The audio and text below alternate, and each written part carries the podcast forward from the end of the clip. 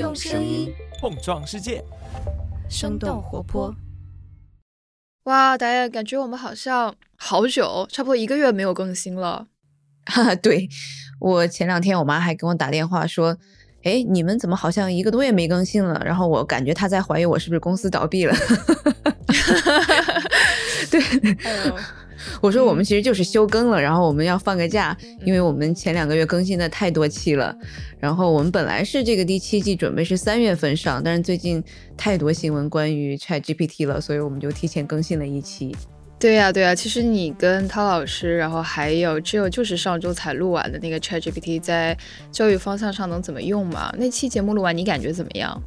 我感觉还挺好的，但是。感觉时间特别有限，还有很多想延展的地方，我感觉都还没有延展出去。我觉得可能会把只有再邀请回来，因为我看到啊很多平台上面大家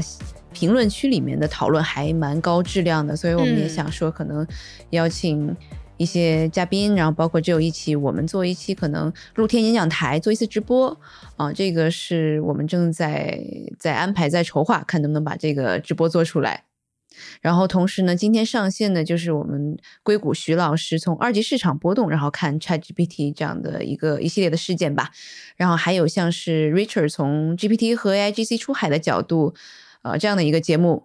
啊，好像是录完了对吧？然后可能是 最近录了好多节目，对，然后这些全都是我们第七季的特别策划。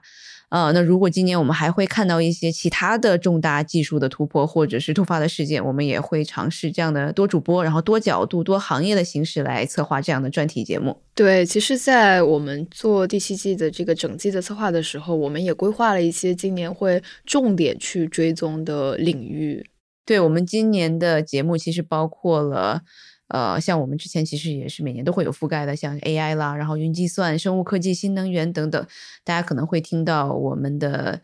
之前来过节目的老朋友，当然也会有一些新朋友啦。对，而且我们今年可能会特别关注一个领域，就是出海，因为就是在我们跟很多以前的朋友和嘉宾聊天的过程中，我们也发现啊，今年可能在出海方向会有一些呃非常亮眼的动作，所以今年也会在这个话题里面做一些专题的筹备，争取是把最一线的观察在第一时间分享给大家。然后去年大家最喜欢的徐老师职业成长系列，我们今年也做了一个小小的拓展，然后会邀请更多的科技行业的投资人与创业者做客《科技早知道》，在节目中分享他们自己在职场或者是创业中从零到一，然后再到一百背后的故事。而且三月份马上就会有导演你主持的一期节目上线，对吧？可能还会有视频的版本，还蛮特别的。